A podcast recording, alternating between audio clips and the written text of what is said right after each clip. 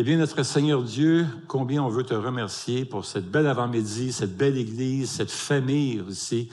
C'est ton Église, c'est ton, c'est le temple du Saint-Esprit, les membres de ta famille.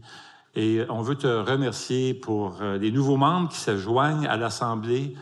Euh, on aimerait, on aimerait te prier pour euh, eux et pour elles, que tu les bénisses abondamment, que tu puisses les accompagner, continuer à les faire grandir, qu'ils deviennent des disciples matures en toi, qu'ils s'enracinent dans ta parole, Seigneur.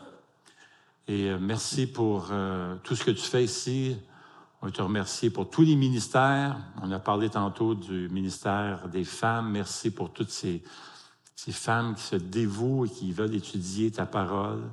On te prie pour elles. On te prie pour tous les autres ministères. On te prie pour la zone enfant aussi ce matin. Accompagne les moniteurs, monitrices et tous ceux qui aident à ce beau ministère. On aimerait te prier aussi pour notre sœur Amiel. On veut te remercier pour, euh, pour elle, cette chère sœur qui t'aime et qui met au service de ton Église, ses nombreux talents et ses dons. Merci pour cette chère sœur. Veuille la rétablir, Seigneur, complètement. Et on te prie que tu puisses bénir le restant de cet avant-midi, que tu puisses parler à nos cœurs, que tu puisses prendre ta parole, Seigneur, et les insérer, les placer solidement dans notre cœur afin qu'on puisse grandir en toi. Merci, Seigneur, au nom de Jésus. Amen.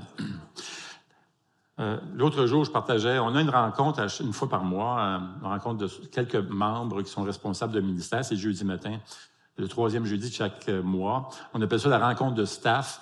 Et puis, j'ai l'occasion de pouvoir partager une méditation au début. Et je partageais récemment comment, vous savez, et d'ailleurs on l'entend, c'est quelque chose qu'on entend parfois, comment les athées veulent nous faire croire que la religion, la spiritualité, ça va, ça va mourir, tout ça. Là.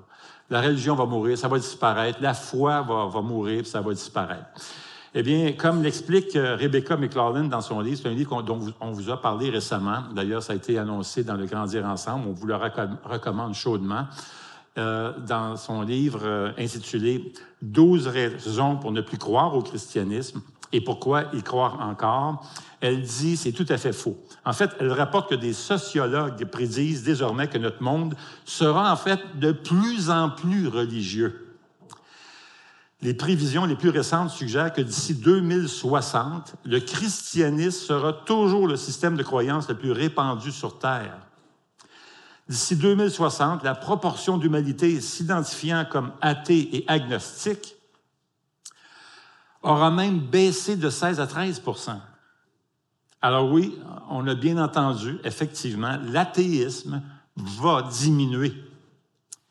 Le plus grand choc pour le, système séculier reste sans doute la Chine, un pays qui a tout fait pour imaginer et imposer l'absence de religion dans son pays. Mais des estimations prudentes en 2010 dénombre plus de 68 millions de chrétiens chinois, soit 5% de son immense population.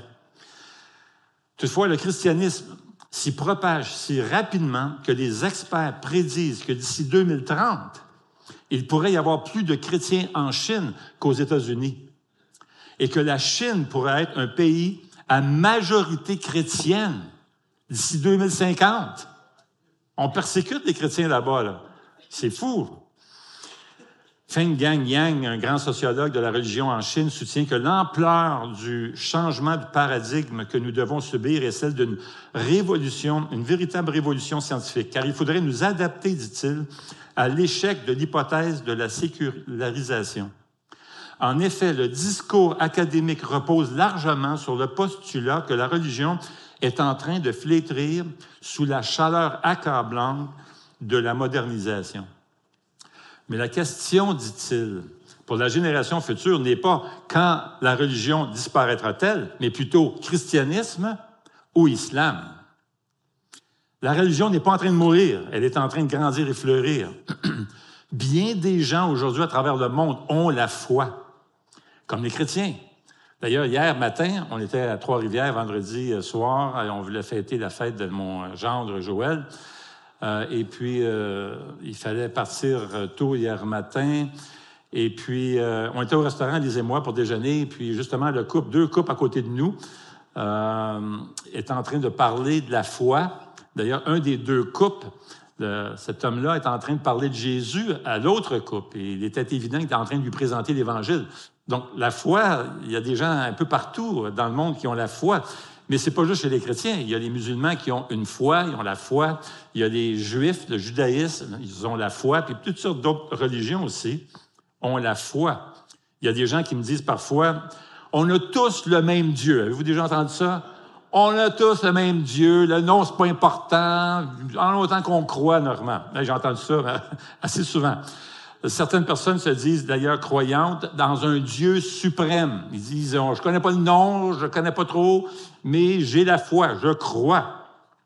Je sais que Dieu existe. Alors, est-ce que c'est vrai ça? Est-ce que toutes les foi sont bonnes? Est-ce que tout ce qui compte, c'est d'avoir la foi? Eh bien, le passage qu'on va regarder ce matin, aujourd'hui, répond clairement à cette question-là. Laissez-moi vous donner le contexte. La dernière fois, notre frère Dominique, pasteur Dominique, nous a partagé le premier miracle de Jésus dans l'Évangile de Jean. D'ailleurs, on est en train de faire une série dans l'Évangile de Jean et notre frère Dominique nous a partagé ce premier signe, ce premier miracle dans Jean où Jésus change l'eau en vin. Et puis vous, vous imaginez, Jésus a commencé son ministère avec un party.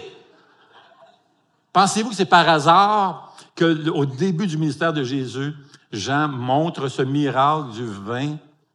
Oui, certainement, c'est un signe. Mais pourquoi un party? Euh, il y a des gens qui pensent que la vie chrétienne, c'est plate. Mais c'est faux. La joie est le fruit d'une relation avec Jésus-Christ. J'aime bien Walter Knight ce qu'il a dit. Il dit, la joie est le drapeau qui flotte au-dessus du château de nos cœurs, annonçant que le roi est en résidence aujourd'hui. Amen. Hey, c'est bon, j'aime ça. Alors, Jésus accomplit ce miracle de changer l'eau en vin. Et là, il passe quelques temps avec les disciples et tout ça. Il va se déplacer pour faire un voyage de 30 kilomètres pour se rendre à Jérusalem. Maintenant, on retrouve Jésus alors que la fête de Pâques juive va bientôt commencer. Plus grosse fête de l'année juive. Alors, on est juste avant la fête de Pâques. Alors, on prend la lecture ici dans Jean chapitre 2. Et si vous avez votre Bible, je vous encourage à tourner avec moi. Et on va commencer la lecture au verset 13. Donc, euh, Jean 2, verset 13. Vous êtes là? Jean 2, 13. La Pâque juive était proche et Jésus monta à Jérusalem. Il trouva des vendeurs de bœufs, des brebis, de pigeons ainsi que des changeurs de monnaie installés dans le temple. Alors il fit un fouet avec des cordes et il les chassa tous du temple ainsi que les brebis et les bœufs. Il dispersa la monnaie des changeurs et renversa leur table. Et il dit aux vendeurs de pigeons, enlevez cela d'ici. Ne faites pas de la maison de mon père une maison de commerce. Ses disciples se souvinrent qu'il est écrit, le zèle de ta maison me dévore. Les Juifs prirent la parole et lui dirent, quel signe nous montres-tu pour agir de cette manière? Jésus leur dit, détruisez ce temple et en trois jours, je le relèverai. Les Juifs dirent, mais voyons, il a fallu 46 ans pour construire ce temple, et toi, en trois jours, tu vas le relever? Cependant, lui parlait du temple de son corps. C'est pourquoi, lorsqu'il fut ressuscité, ses disciples se souvinrent qu'il avait dit cela et ils crurent à l'Écriture et à la parole que Jésus avait dite. Pendant que Jésus était à Jérusalem lors de la fête de Pâques, beaucoup crurent en lui en voyant les signes miraculeux qu'il faisait. Mais Jésus n'avait pas confiance en eux parce qu'il les connaissait tous. Il n'avait pas besoin qu'on le renseigne sur les hommes car il savait lui-même ce qui est dans l'homme. Alors on se pose la question ce matin, est-ce que toutes les fois sont bonnes? Mais ce passage souligne clairement que de nombreuses personnes peuvent professer la foi, mais en réalité, leur foi n'est pas tout à fait réelle. C'est le point de Jean à la fin de ce passage qu'on vient de dire au verset 23, pendant que Jésus était à Jérusalem, lors de la fête de, la Pâque, beaucoup crurent en lui, en voyant les signes miraculeux qu'il faisait. Mais Jésus n'avait pas confiance en eux parce qu'il les connaissait tous. Alors, quelle est la différence? Comment reconnaître la foi qui va plaire au Seigneur, qui va honorer le Seigneur Jésus? Car il est évident que la foi de ces personnes n'impressionne pas Jésus. Ce passage nous présente le genre de foi qui honore et qui plaît au Seigneur Jésus. Le premier est que la personne qui professe sa foi adore Dieu avec ferveur. Ce que Jésus recherche, c'est une dévotion qui est sincère, une passion pour Dieu. Et c'est ce qui manque au temple lors de cette fête de Pâques. Tout était tellement superficiel. Et Jean nous donne un détail important, verset 13, il dit, la Pâque juive était proche et Jésus montait à Jérusalem. Vous savez, la Pâque était l'une des fêtes très importantes en Israël. Et elle devait se célébrer à Jérusalem. Alors les gens venaient de partout, un peu de l'Empire romain, même descendaient à Jérusalem pour passer quelques jours pour la fête de Pâques. C'était gros. Il y avait des milliers, des millions, des milliers de personnes. D'ailleurs, Flavius Joseph, c'est un historien d'époque, estime qu'il y avait à peu près deux millions de personnes à Jérusalem lors de la fête. Peut-être un peu fort, je pense pas qu'il a commencé à compter des têtes. Mais dans ce temps-là, il n'y avait pas de calculatrice et tout ça, là, mais ça rien, ça veut dire simplement qu'il y avait vraiment des milliers et des milliers de personnes. Et c'était une fête solennelle. Elle, elle célébrait et remémorait la libération des Juifs de l'esclavage en Égypte. Alors c'était gros, c'est encore gros même chez les Juifs aujourd'hui. Ça devait être un temps de consécration, de purification, de repentance, de prière et d'adoration. Mais c'est pas ce que Jésus a vu. Jésus arrive au temple, il rentre au temple et qu'est-ce qu'il voit? Bien, il voit le verset 14. Il trouva des vendeurs de bœufs, des brebis, des pigeons, ainsi que des changeurs de monnaie installés dans le temple. Du point de vue du Seigneur, il a vu le temple et c'était un scandale. Alors Jésus va se mettre en colère et il va faire le ménage de la maison de Dieu. Parce que c'est le temple. C'était la maison de Dieu qui devait être un lieu d'adoration, particulièrement lors de cette fête de Pâques. Mais c'est devenu un marché aux puces. Il y avait deux problèmes. Le bruit, la senteur, le transport des chariots, c'était épouvantable. Mais il y avait un deuxième problème, s'il y avait des abus financiers. On en profitait pour s'enrichir. Alors que les pèlerins venaient pour adorer Dieu, qu'est-ce qui arrivait? Les chefs religieux en profitaient pour s'en mettre plein les poches, puis remplir des coffres du trésor.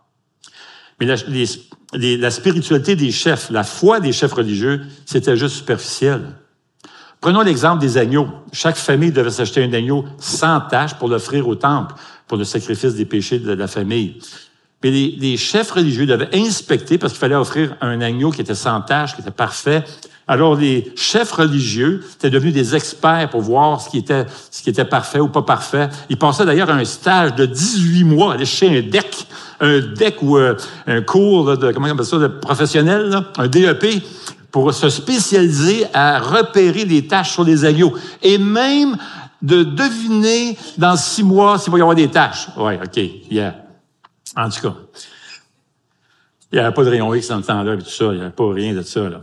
Alors, les chefs religieux en ont profité, eux autres. Qu'est-ce qu'ils faisaient? C'est que tu venais avec ton agneau, parce que tu payais, moins cher lorsque tu l'achetais en banlieue, parce qu'oublions pas, il y a des gens qui viennent de partout dans l'Empire romain. Ils pouvaient acheter un agneau en chemin pour beaucoup moins cher. Là, tu arrivais, tu le présentais au, chef religieux, puis il disait, non, non, non, pas bon. Tu es obligé d'acheter notre agneau. Ah ah. Puis laissez-moi vous dire, c'était pas mal, pas mal plus cher. Hey, écoute, c'était épouvantable. Il y avait plusieurs marchands d'agneaux au temple. D'ailleurs, on découvre dans la littérature juive, et ça, c'est un marchand, mais il y avait plusieurs marchands, là. Un des marchands avait plus de 3000 agneaux à vendre.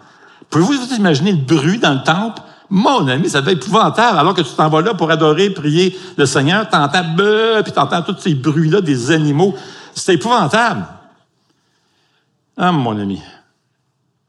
Et puis, en plus, tout l'argent qui se faisait au temple. C'était fou.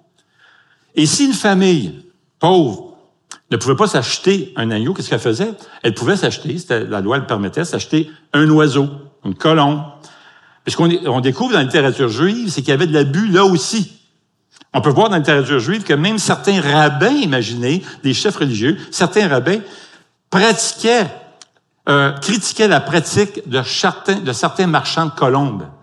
Par exemple, si tu achetais un oiseau en dehors du temple, tu payais 20 cents. Si tu achetais un oiseau à l'intérieur du temple, tu payais 20 pièces. Ah, c'était épouvantable. Alors on peut comprendre l'indignation de Jésus, c'était abuser les plus pauvres d'entre les pauvres. Alors l'état du temple montrait l'état spirituel en fait de la nation. Et c'est pas juste au, temple que les chefs abusaient des gens. D'ailleurs, Jésus va dire un jour dans Luc 20, il va dire, euh, faites attention, méfiez-vous des spécialistes de la loi. Et Jésus ajoute au verset 47, ils dépouillent les veuves de leurs biens. C'est épouvantable. Leur religion était superficielle. On retrouvait aussi au temple des changeurs de monnaie. Maintenant, tout ça aurait pu être une bonne œuvre parce que tu as besoin d'acheter des agneaux, tu as besoin d'acheter une colombe. Ça aurait été correct si c'était à l'extérieur du temple et deux, si tu pas. Parce que chaque jeune homme, changeur de monnaie, chaque jeune homme de, 30, de 20 ans et plus devait une fois par année payer une taxe au temple. Mais là, si tu viens de l'Empire romain, tu as de l'argent qu'on ne peut pas accepter au temple. Ça devait être l'argent la monnaie du temple. Alors, si tu ça, si tu avais l'argent qui venait de l'Empire romain, la monnaie peut-être romaine ou grecque et tout ça, il fallait que tu passes par un, un changeur pour le changer, pour que ça puisse être de la monnaie acceptable au temple pour payer ce que tu devais payer. Bon. Mais là, les gars, les changeurs de temple, les changeurs de monnaie, ils profitaient de la fête de Pâques pour s'enrichir. On apprend que les changeurs de monnaie demandaient jusqu'à deux heures de salaire, l'équivalent de deux heures de salaire d'un ouvrier pour changer un demi-cycle. Ils faisaient repayer, ils faisaient payer le même montant pour chaque demi-cycle qu'il donnait en échange d'une pièce plus grande. Alors, si un homme se présentait avec deux pièces, avec une pièce de deux shekels, il devait payer une journée, l'équivalent d'une journée de paye complète, rien que pour changer son argent. Et puis, laissez-moi vous dire que le temple était plein de cash. Je vais vous donner un exemple. Quelques années avant, il y a un gars qui est rentré là-dedans, fait un ravage, puis il a volé 20 millions de dollars. Ça n'a même pas dérangé les coffres du trésor, les coffres du temple. Il, il restait encore plein d'argent. Ça n'a même pas fait mal à l'économie. D'ailleurs, les vendeurs et les inspecteurs du temple vendaient tous les sacrifices. L'extorsion était courante dans l'enceinte du temple. Les chefs religieux n'adoraient pas Dieu. Ils adoraient l'argent. Et le pire, c'est que le grand souverain sacrificateur, le grand prêtre, du nom de Anne, était derrière tout ça. D'ailleurs, certaines personnes faisaient des commentaires sarcastiques à l'époque et surnommaient le temple, qui est la maison de Dieu, ils surnommaient le temple les bazars d'Anne. Il savait que le grand prêtre Anne vendait des franchises pour des cabines comme le McDo. Des franchises, comme des restaurants, pour permettre des cabines aux changeurs de monnaie puis des ventes d'animaux. Imagine. Anne vendait donc ses franchises. Alors Jésus arrive au temple et mes amis, il trouve un cirque religieux là. C'est fou. Il voit des moutons, des bœufs, des volailles et tout ce qu'il y avait. Il y avait du marchandage, du troc, des négociations pour le poids d'une pièce de monnaie. Et là où il devait y avoir une atmosphère d'adoration, c'était atroce. Le temple était le lieu qui devrait se caractériser par une révérence et une adoration sacrée, mais c'était maintenant un bazar. Les beuglements de bœufs, les bêlements des moutons, le bruit des colombes, les hurlements des vendeurs et des clients, tout ça entravait vraiment l'adoration et la louange. Est-ce que ce genre de spiritualité, ce genre de foi honore le Seigneur? Voyez-vous, la, personne qui professe une foi qui honore le Seigneur adore Dieu avec ferveur, sincérité, avec passion. C'est Jonathan Edwards qui a dit, le bonheur de la créature consiste à se réjouir en Dieu, qui est ainsi magnifié et exalté la raison d'être de la création est de rendre gloire à Dieu. Et que signifie glorifier Dieu si ce n'est se réjouir devant la gloire qu'il a déployée? Voici une autre qualité de la foi qui plaît au Seigneur Jésus. La personne qui professe une foi qui honore Jésus reconnaît Jésus comme le sauveur du monde et reconnaît aussi son propre besoin d'être purifié par lui. Regardez la réaction de Jésus face à tout ce bazar et ces abus. Verset 15, on lit, alors il fit un fouet avec des cordes et il les chassa tous du temple, ainsi que les brebis et les bœufs. Il dispersa la monnaie des changeurs et renversa leurs tables. Et il dit aux vendeurs de pigeons, enlevez ça d'ici, ne faites pas de la maison de mon père une maison de commerce. Ses disciples se souviennent qu'il est écrit Le zèle de ta maison me dévore. Maintenant, les disciples de Jésus comprennent pas tout à fait ce qui se passe, mais tandis qu'ils regardent Jésus en train d'agir et qu'est-ce qu'il est en train de faire, tout d'un coup, le verset du psaume 69 leur vient à l'esprit. Verset 17. Ses disciples se souviennent qu'il est écrit, le zèle de ta maison me dévore. C'est une citation du psaume 69. Et ce qu'il faut savoir, c'est qu'à l'époque, c'était considéré comme un psaume messianique. Ce psaume décrit les souffrances et l'agonie de celui qui devait venir, le Messie, le Sauveur du monde. Et le verset du psaume dit, le zèle de ta maison me dévore, me brûle. Il s'est emparé de moi, il m'a dévoré, il m'a fait agir. Ce que Jésus fait montre aux disciples que, que Dieu ne tolère pas les impuretés intérieures. En d'autres mots, il s'agit du cœur, c'est pas extérieur. Maintenant, il faut se rappeler qu'on vient à Jésus comme on est. Tout au long de l'évangile de Jean, on voit clairement que n'importe qui peut venir à Jésus-Christ. Quel que soit son passé, quel que soit le degré de ses erreurs, quel que soit le mal qu'il a fait. Il n'y a, pas, a pas de différence. Tout le monde peut venir au Seigneur. À travers les années, moi, j'ai eu l'occasion de rencontrer des meurtriers venir au Seigneur Jésus. Je me rappelle, il y a plusieurs années, on visitait les prisons, puis il y avait un, meurtrier. On rentrait dans, le centre fédéral à Laval, à Saint-Vincent-de-Paul à Laval. On rencontrait des prisonniers. Là, puis ça, c'est le gros peine qu'on appelle. C'est des meurtriers, des gens qui sont là à vie. Puis il y avait un gars qui s'appelait Roland, décédé aujourd'hui. Puis euh, le gars avait tué quelqu'un. Puis euh, on lui partageait l'Évangile semaine après semaine. Puis avec les mois, il s'est converti. Il est devenu chrétien, un enfant de Dieu. Euh, alors, euh, il y a des meurtriers qui sont venus au Seigneur, il y a des prostituées qui sont venus au Seigneur. Moi, j'étais pasteur à Laval, on a implanté une église à Laval-Est et il y avait des prostituées qui venaient à l'église, il y avait, y avait des, des, des, meurtriers, des vendeurs, il y avait plein, plein de, de gens qui venaient. D'ailleurs, euh, euh, il y avait même un gars qui avait fait un vol à main armée. Et puis, euh, il y a eu quatre ans de prison. Le gars s'est converti. On est allé visiter tout ça, puis s'est converti. Puis même plus tard, il est devenu un pasteur. Alors, vous savez pas l'arrière-plan de vos pasteurs, les amis. je me rappelle, il y a un gars qui rentre à l'église. Même mon Dieu. Il y avait, hey, c'est fou, là. Ah, j'ai entendu tellement d'histoires, toutes sortes d'affaires. Mais il y, a, un gars, on va raconter juste quelques petites anecdotes. Je peux pas aller trop, trop en détail de tout ce qui s'est passé, mais en tout cas, il y a un gars qui rentre à l'église. Puis on commence à... Puis à cause de tout ce mouvement de gens qui venaient, parce que c'était tout un réseau, il y avait des prostituées, tout ça, des voleurs, il y avait des bikers, tout ça, des Hells Angels. Là, ça, ça venait à l'église, mon ami. Puis là, un il y a un gars avec qui je me suis lié d'amitié. Puis je savais jamais s'il était en prison ou quoi. Une journée, il rentre en prison, il sortait le lendemain, tout ça. Puis on parlait, parlait d'évangile, il venait, notre groupe, tout ça à un moment donné, il me raconte certaines de ses folies. Lui, ce qu'il faisait dans ce temps-là, aujourd'hui, il ne peut pas faire ça. Il est trop, trop sophistiqué, la technique, tout ça. Mais dans ce temps-là, ce qu'il faisait, il faisait des faux chèques. Fait qu'à un moment donné, il se retrouve à, il y avait un gros hôtel dans le nord, puis tout ça, assez chic, tout ça. Ça faisait 4-5 jours qu'il était là. Puis lui, il payait des chèques. Il faisait, là, il était rendu à 1500 pièces. Puis il était là avec une fille, puis ça, faisait quelques jours. Puis, il donne un chèque, 1500 pièces pour payer ses 4-5 jours. Il était là. Puis à un moment donné, euh, tout d'un coup, l'hôtel faisait pas ça, puis tout d'un coup, l'hôtel décide de téléphoner. Téléphone, puis s'aperçoit que c'est un faux chèque. Téléphone de la police, mon ami. La police commence à courir après. Le gars, il me raconte qu'il était en train, dans le parking, dans le stationnement, il y avait des centaines d'autos, c'est un gros hôtel. Puis le gars, il se cachait un petit bonhomme entre les, entre les, les polices, entre les, entre les voitures. Puis il était tout un petit bonhomme, puis il se cachait pendant que la police cherchait, puis là, courait partout. Puis lui, il était caché. Puis Et à un moment donné, il se fait arrêter, il se fait emmener au poste de police.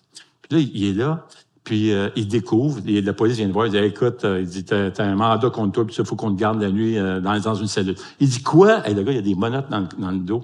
Puis il dit quoi? Puis là, il commence à frapper, puis il donne des coups de pied. Il était tellement agressif, le gars. Il donne des coups de pied.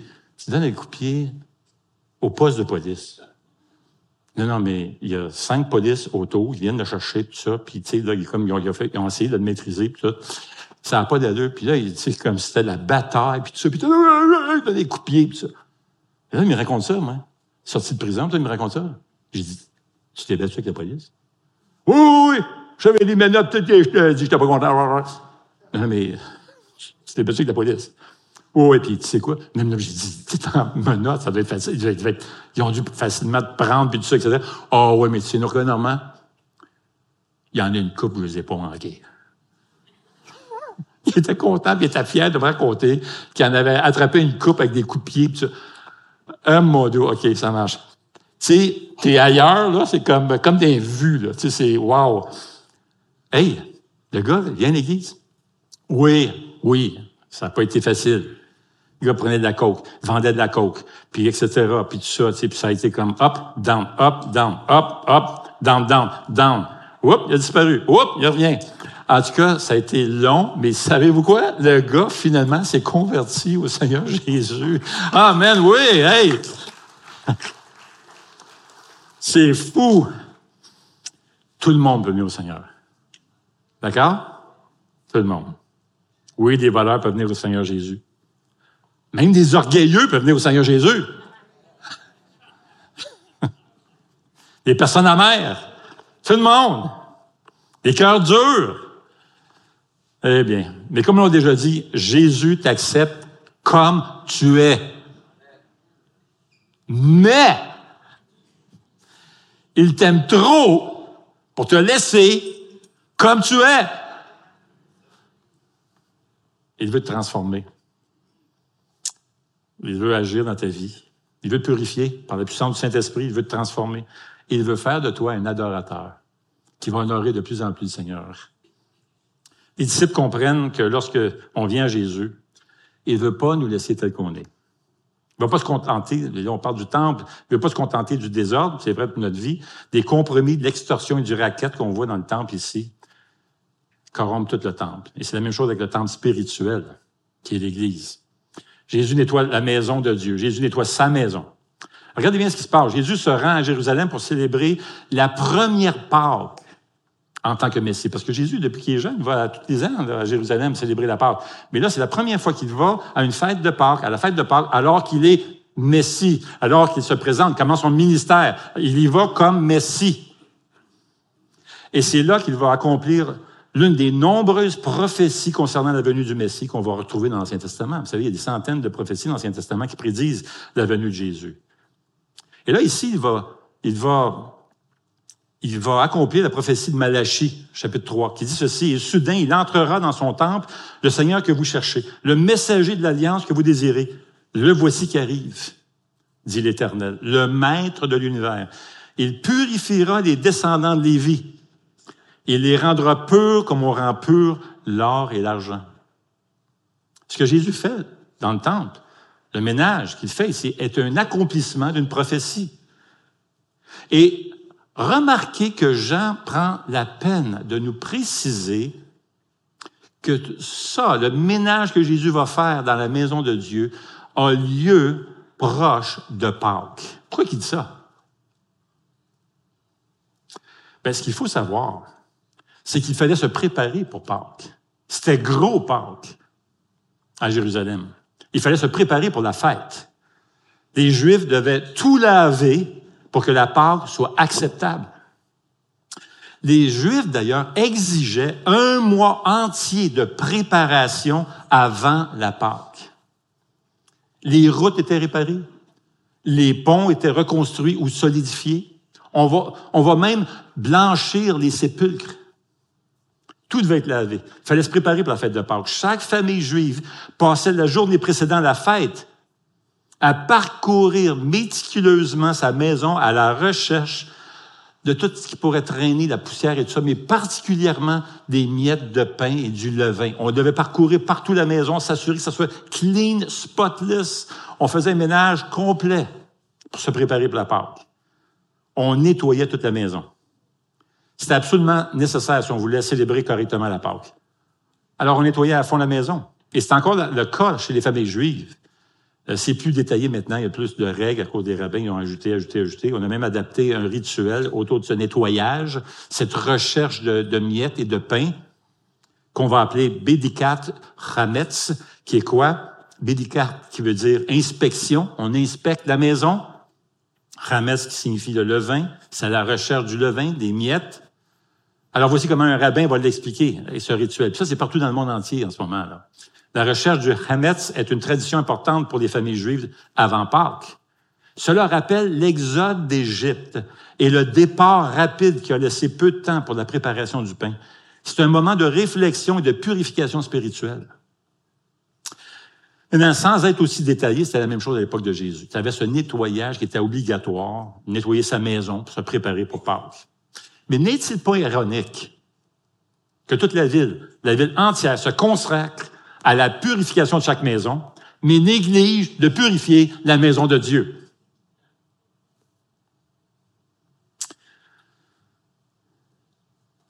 Alors que la ville se consacre à la purification de chaque maison, Jésus entre dans sa maison la maison de Dieu, le temple. Et qu'est-ce qu'il fait? Il nettoie la maison. Jésus a trouvé le temple rempli de désordre. Personne ne semblait s'en préoccuper. Alors Jésus fait le ménage. C'est la purification. Et c'est ce qu'il a fait à la croix. Jésus est allé à la croix pour nous purifier de tous nos péchés. Exactement ce qu'il a fait. Burke Parsons a dit, à la croix, nous avons démontré jusqu'où on pouvait aller dans notre péché. Et Dieu a démontré jusqu'où il pouvait aller pour notre salut. Le sacrifice de Jésus, c'est l'expression ultime de l'amour de Dieu. N'est-ce pas ce que Romains 5, 8 dit? Dieu prouve son amour envers nous, en ce que, alors que nous étions encore pécheurs, Jésus est mort pour nous. Pour nous purifier de tous les péchés. 1 Corinthiens 6, 11 le dit, vous avez été lavés, mais vous avez été déclarés saints vous avez été déclarés justes au nom du Seigneur Jésus-Christ et par l'Esprit de notre Dieu. Si tu as placé ta foi en Jésus-Christ, tu as été lavé de tous tes péchés. Amen. Complètement. Lavé de tout ce que tu as fait. Laisse-moi te dire que quand des meurtriers en prison dans une cellule, tough, dur, venaient au Seigneur, puis on lui disait ça, ça prenait de la foi pour le croire. Des fois, il avait tué des gens. Je me rappelle de Roland avec des larmes. Je suis purifié. Prison à vie, une sentence à vie pour son meurtre. Je suis purifié devant Dieu. Alors, si tu as placé ta foi en Jésus, tu as été lavé de tous tes péchés. Tu as été déclaré saint. Tu as été déclaré juste.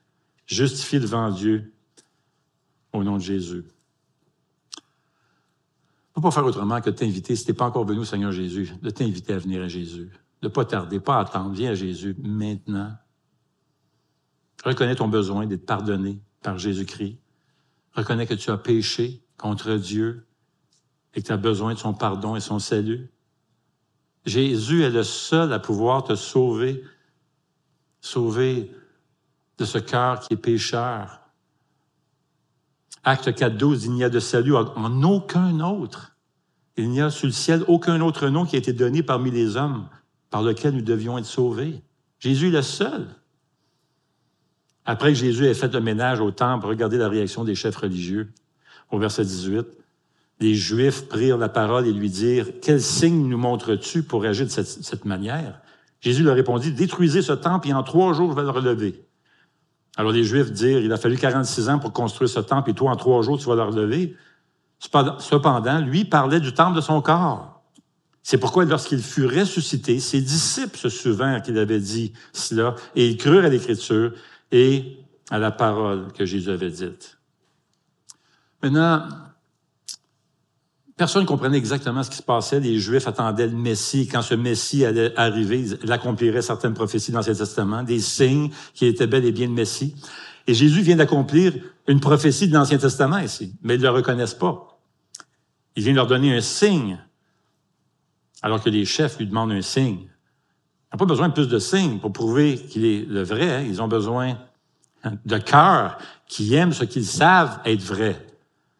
Ils essaient de transformer un problème de cupidité en un problème de connaissance. La stratégie était si on peut détourner le problème vers son autorité, alors la lumière ne brillera pas aussi fort sur notre convoitise. Jésus répond à deux niveaux. Premièrement, il est en train de leur dire, vous détruisez ce temple lorsque vous profanez l'adoration de mon Père avec votre cupidité blanchie. Vous détruisez ce qui est ce temple et vous l'exposez à la colère de Dieu. Et il sera effectivement détruit. En l'an 70, les Romains sont venus, Titus, puis ils ont détruit le temple. Mais à un autre niveau, Jésus disait, cette même mort spirituelle qui détruit ce temple va me détruire aussi. Tout comme vous tuez l'adoration dans le temple avec votre matérialisme, vous me tuerez. C'est vrai. Si vous détruisez sa maison, vous me détruisez. Alors il parle à deux niveaux. Détruisez ce temple, ce bâtiment, et détruisez ce temple, mon corps.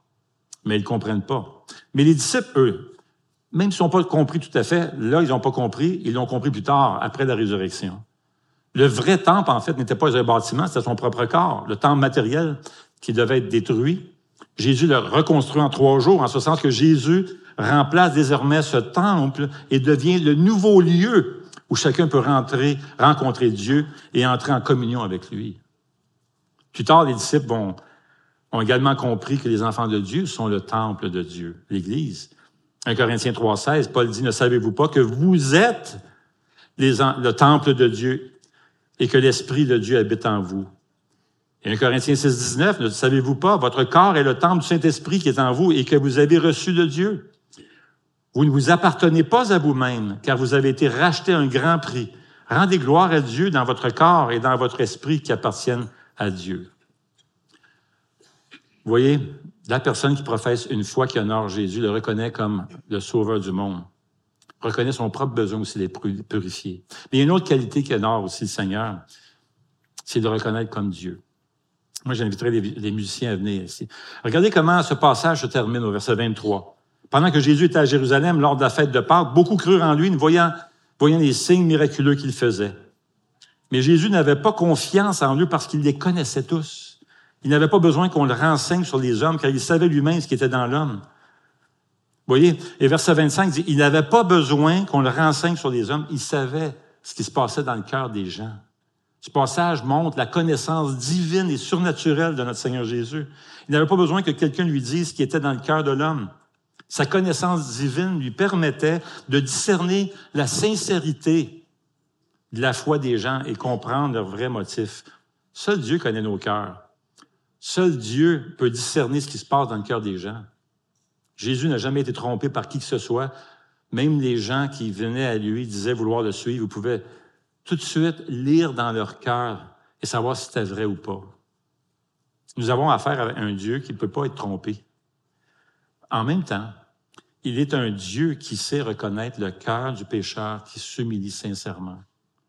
Il est toujours prêt à pardonner avec amour à quiconque ne défend pas son mal, mais reconnaît son péché humblement et ne nous rejette jamais.